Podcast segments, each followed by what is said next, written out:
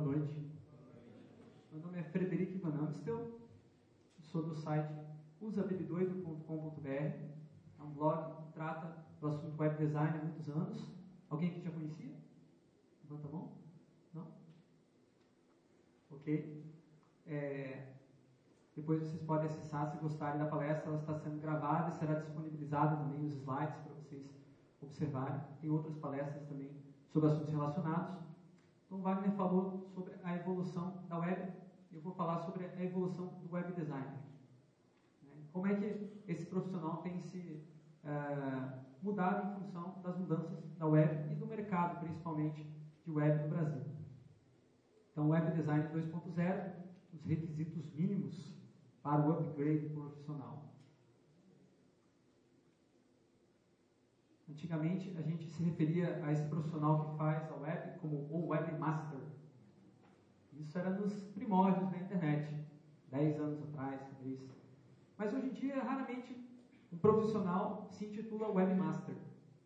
Ele não, se você chama ele de webmaster, ele até aceita, mas ele assina no cartãozinho dele um outro nome, um outro termo. Então, por mais que as pessoas hoje ainda usem os termos, quem entra é, usa esse termo, normalmente tem uma conotação de uma pessoa amadora, né? webmaster, não, não, não. Isso é, é, coisa de amador. Né? Hoje em dia se usa outros termos. Mas, num livro chamado uh, Design pela Internet, foi declarado então a morte oficial do webmaster. Né? Agora, quem que matou o webmaster? Né? Foi, não foi uma pessoa, não foi o autor daquele livro que matou o webmaster, foi o próprio mercado como um todo que mudou. Então, o principal fator foi a profissionalização da área. Né? Então você teve uma popularização muito grande da internet, vocês viram os dados aqui.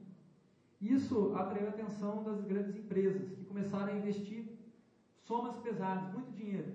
E aí, elas, é, esses os projetos onde havia muito dinheiro envolvido, é claro que eles eram muito complexos, muito difíceis de serem executados por uma pessoa só.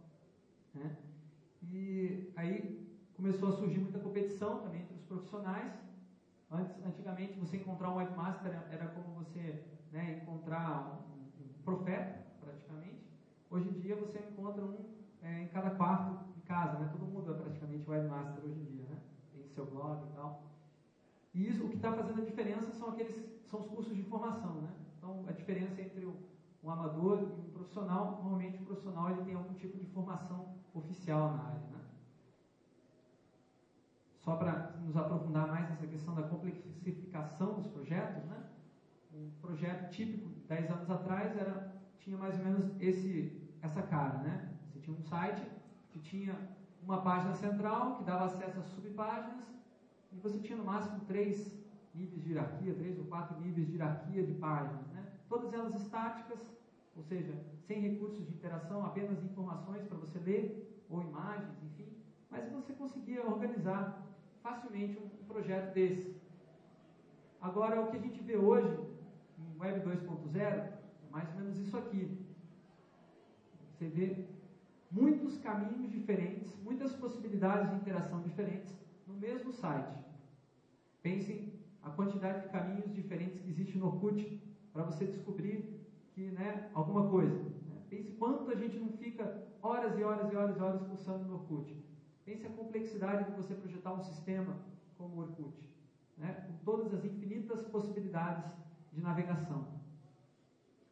Portanto, o que aconteceu por conta dessa complexificação dos projetos foi a natural divisão do trabalho. Se é muito complicado para uma pessoa só ligar, lidar, então vamos dividir entre várias pessoas. E aí é, surgiram as equipes multidisciplinares. Você é bom na parte gráfica, você cuida no design gráfico da nossa página. Você é bom na organização das informações, então você cuida disso. Você é bom na programação, você cuida disso. Então cada um é, começou a fazer aquilo que sabia fazer melhor, de acordo com a sua formação é, e também sua experiência profissional. Isso tem, acabou causando ah, uma, uma, uma consequência que tem dois lados. Né? Por um lado, o profissional se tornou mais especializado numa área, por outro lado, eles.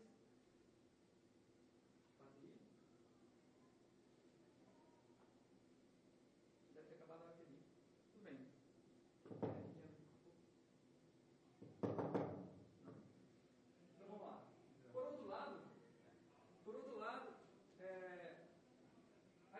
gamificação ela também pode provocar alienação, por conta de que você é, se aprofunda muito num assunto e, por outro lado, você deixa de lado todos os outros assuntos que são relevantes e estão relacionados. Então você acaba ficando muito focado demais naquilo. Né? Também outro fator que provocou essa mudança foi a diversificação tecnológica. Uh, quando você lidava com a web, trabalhava com a web, há 10 anos Você tinha basicamente três tecnologias básicas que você precisava dominar: HTML, JavaScript e Perl. Era uma linguagem de script usada na época, hoje em dia praticamente não se usa mais. Mas hoje em dia, essas linguagens deram é, lugar a muitas outras. Né? O HTML hoje é conhecido como XHTML, para ser mais preciso, né? o novo padrão do W3C. O JavaScript continua o mesmo, no entanto mais padronizado. Né? É, agora surgiu também o ActionScript do Flash, o PHP, o PHP, o ASP, CodeFusion, Python, .NET, Ruby on Rails e por aí vai. N mil tecnologias que você pode usar para construir seus sites. Né? Então, quem é que consegue dominar todas essas tecnologias? Uma pessoa só não consegue ser um expert em todas elas. Ele tem que se especializar em uma, uma delas. Né?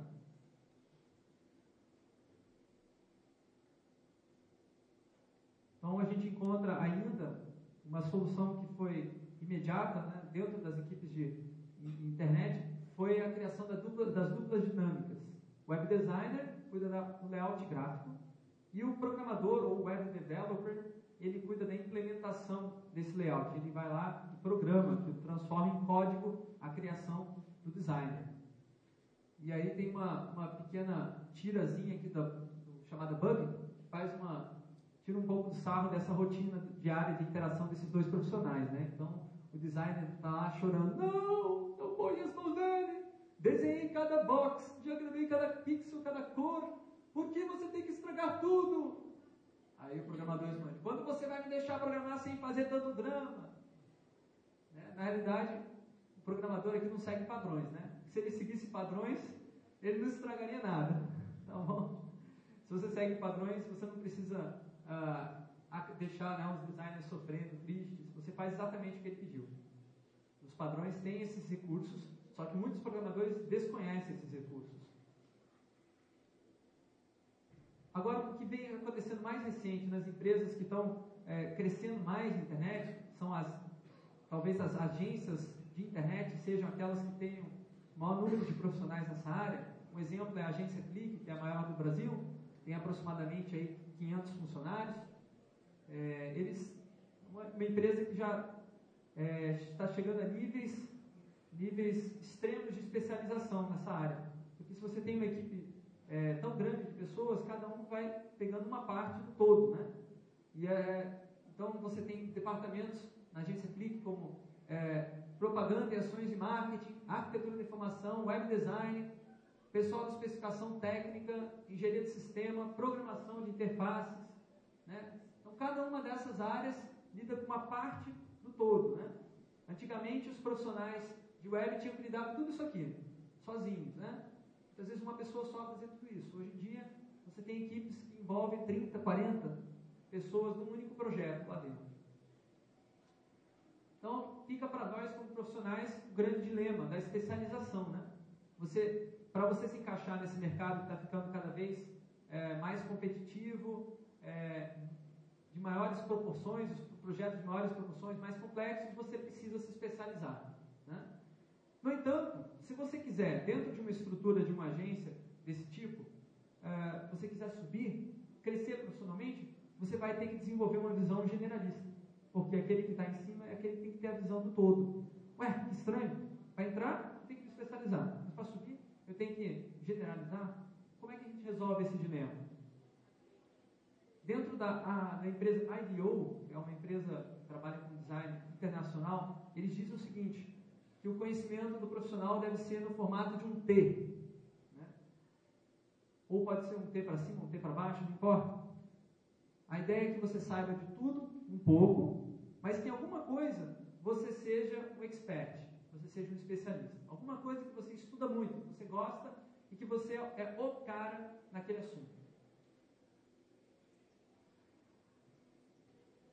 Então eu vou falar algumas especializações que são comuns dos ex-webmasters. Né?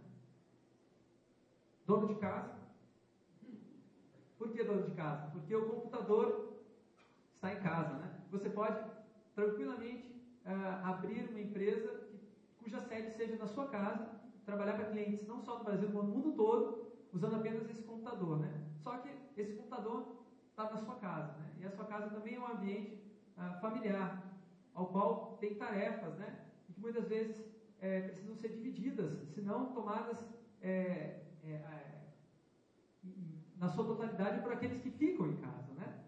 Então, hoje a gente vê um cenário que a mulher trabalha fora, cada vez mais, né? E às vezes, em algumas situações, ganha até melhor do que o homem, principalmente nessa área de internet, onde os salários ainda não são muito altos, né? Então, acontece muito do web designer, do webmaster, enfim, ele tem que né, desenvolver habilidades de organização, né? É, cuidar de criança, cozinhar. Né? Vocês estão rindo, estão achando que é piada, né? Veja isso aqui, né? Vai ter web design agora até que, que fez, um, fez uma, uma nova grife de, de, de roupas, né? dono de casa, houseware. Né? Jornada tripla, trabalhar, depois o lar e, enfim, o bar. Né? Então é uma tendência hoje, estou fazendo uma brincadeira, mas é verdade, uma tendência crescente. A gente está, ah, os homens, né, estarem participando mais das atividades em casa. Né? Agora, falando mais sério, né, outra, outra especialização profissional é o programador de interface.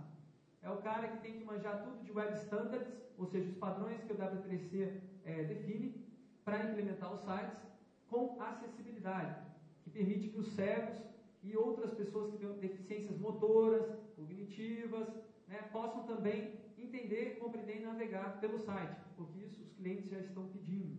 Porque, claro, o banco tem lá não sei quantos mil cegos clientes, é claro que o banco não vai querer que o cego é, é, fique, seja maltratado por ele. Então, ele faz o site dentro dos padrões. Tem que conhecer um pouco da linguagem de scripts, como JavaScript, ActionScript, Flash, enfim.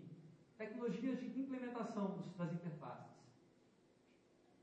Bruno Torres é um exemplo de profissional com esse perfil.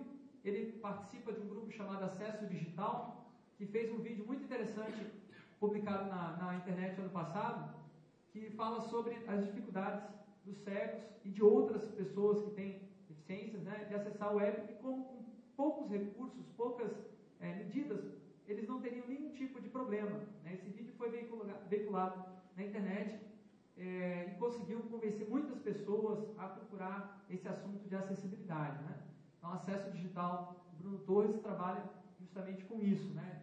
promover essa, essa inclusão dessas pessoas na internet. Outro perfil é o especialista em Search Engine Optimization ou Search Engine Marketing, é, ou seja, que é o profissional que trabalha ah, com a integração dos websites com os mecanismos de buscas, como o Google. Né? Então o cara sabe tudo sobre o funcionamento do Google e sabe tudo como fazer um site, digamos assim, apetitoso para o Google. Né? Que o Google acesse o site e consiga ler, compreender aqueles dados, né? e consiga é, trazer esses dados relevantes para quem for buscar na, no seu, no, nas suas buscas. Né? Então o cara tem que entender de redação, escrever um bom conteúdo, entender de marketing, como apresentar esse conteúdo para um público de consumidores, de web standards também, né? e de usabilidade, como facilitar o acesso às informações e como facilitar o uso desse site. Né? Tiago Luiz é um amigo meu da mídia digital em Curitiba, que trabalha especificamente com Search Engine Marketing. Ele gerencia uma equipe de 20 pessoas lá, que trabalha especificamente em criar esses anúncios que vocês veem lá no Google do lado direito, né? Por exemplo, você digita celular novo, e esse anúncio aqui, ó, Buscapé barra celular novo, foi feito pela equipe dele. Né? Então, o Buscapé tem uma infinidade tremenda de produtos, né? e a equipe deles tenta trabalhar esses produtos para os seus públicos, né? para que você encontre. Puxa, é exatamente isso que eu queria, né? eu queria um celular novo, queria comparar os preços para ver o menor preço. Então eu clico aqui e encontro. Então não é uma propaganda ah, que enche o saco, né? Uma propaganda que é útil. Outro perfil é o designer gráfico de interface, né? aquele que se especializa na linguagem visual, como você expor a, sua, as informações na web de uma forma que seja atrativa, bela e ao mesmo tempo útil. Né? Então ele tem que ter senso de estético forte, organização e também conhecer muito de marketing.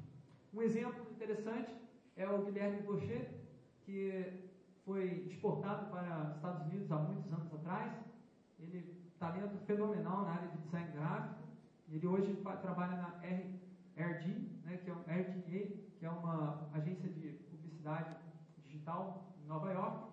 Ele está trabalhando atualmente na, na, no design da logomarca das próximas Olimpíadas é, Nova York, né?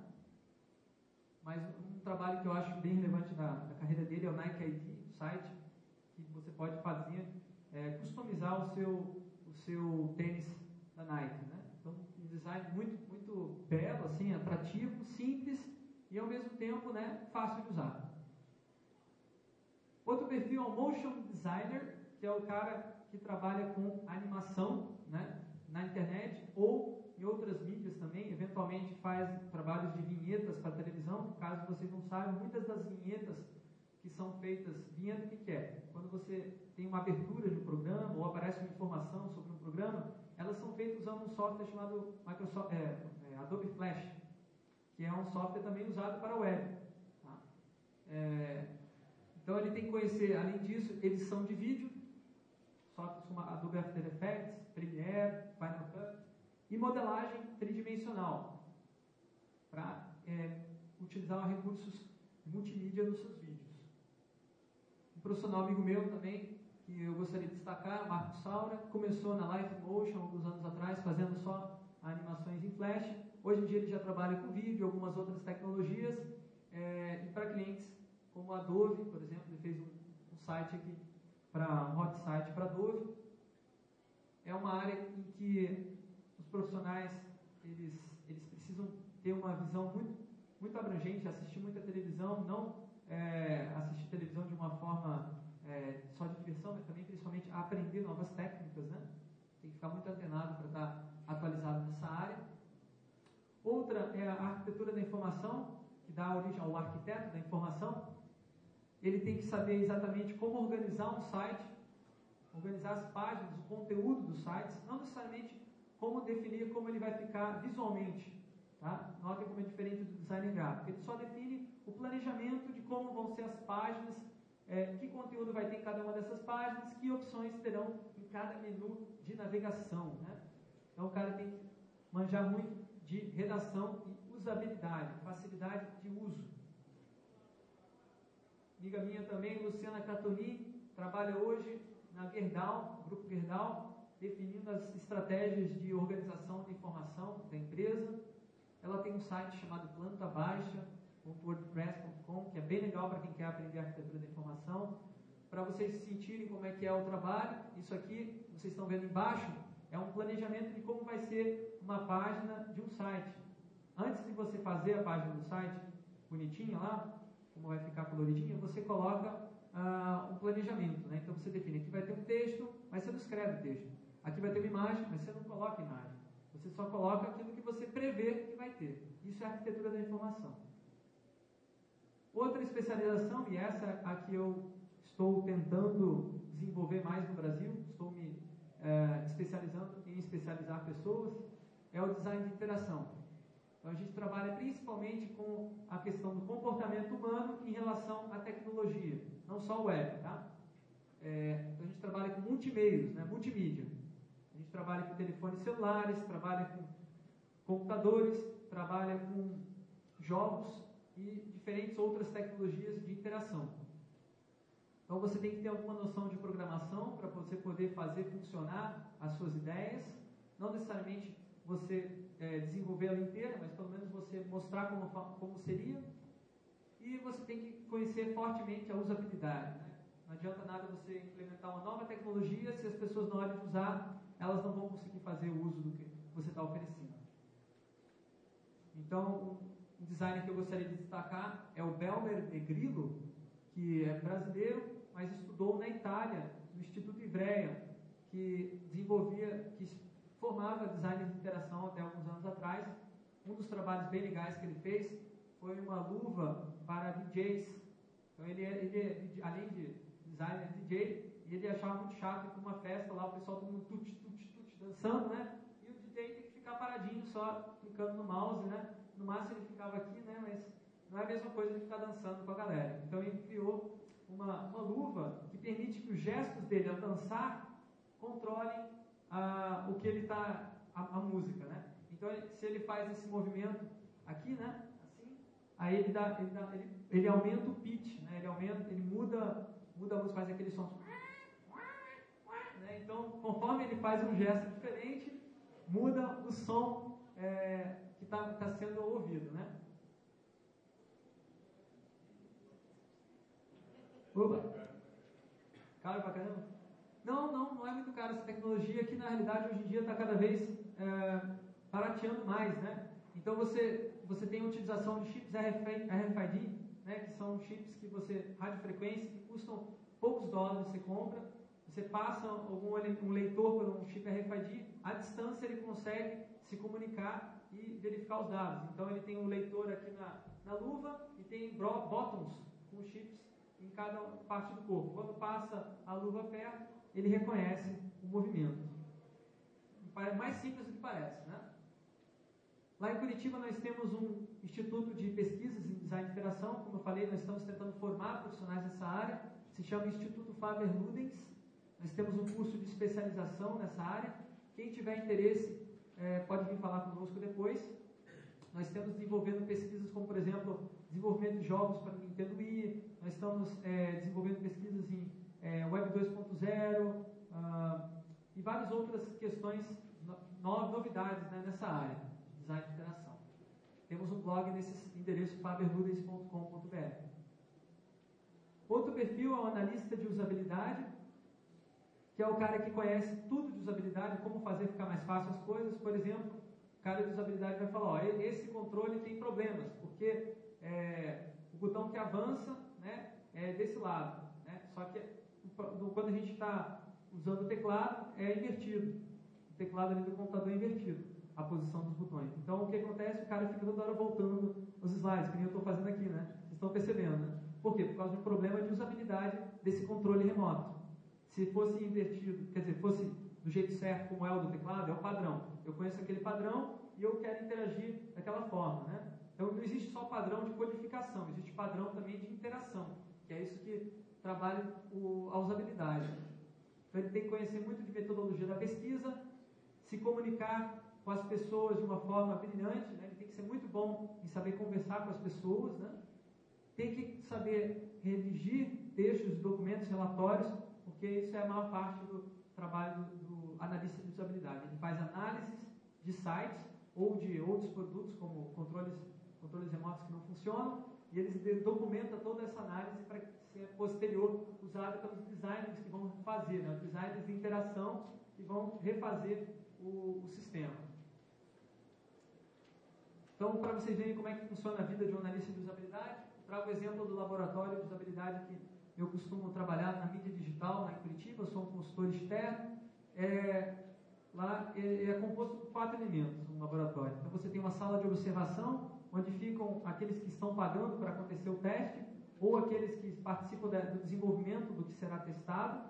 Né? Notem como eles estão seguramente é, é, é, né, separados né, por, uma, por uma, uma parede de 6 metros de largura né, e, um, e, um, e um, um, espelho à prova de balas, né, com um, um espelho à prova de balas que você não pode ver do outro lado. Né?